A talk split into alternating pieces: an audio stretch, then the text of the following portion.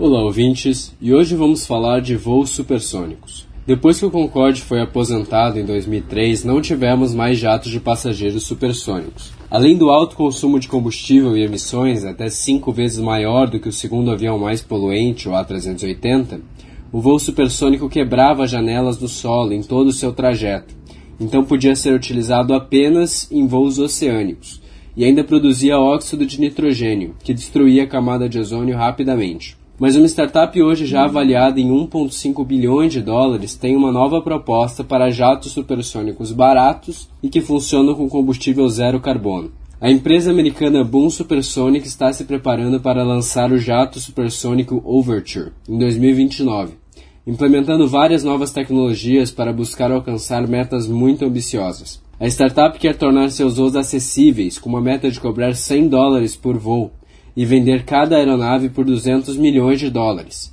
quase metade do valor de um Boeing 747. A estrutura, ao invés de alumínio, é feita de composto de carbono, muito mais estável termicamente. O formato aerodinâmico reduziria o consumo de energia e a extensão das ondas geradas quando ele quebra a barreira do som, permitindo voos silenciosos para quem fica no solo. O combustível a ser utilizado será o SAF, combustível sustentável da aviação, feitos a partir de matérias-primas verdes, como algas de rápido crescimento, óleo de cozinha usado e até uma nova tecnologia de captura direta de carbono da atmosfera, da empresa Prometheus, que através de uma tecnologia chamada eletrólise aquosa de CO2, tira o CO2 da atmosfera, mistura com sais, destila mecanicamente para produzir etanol sem ter que ferver a água e utiliza esse etanol para produzir o combustível sem ter que utilizar matéria orgânica. Apesar de ainda faltarem sete anos de testes antes do lançamento, muitas empresas já encomendaram seus jatos.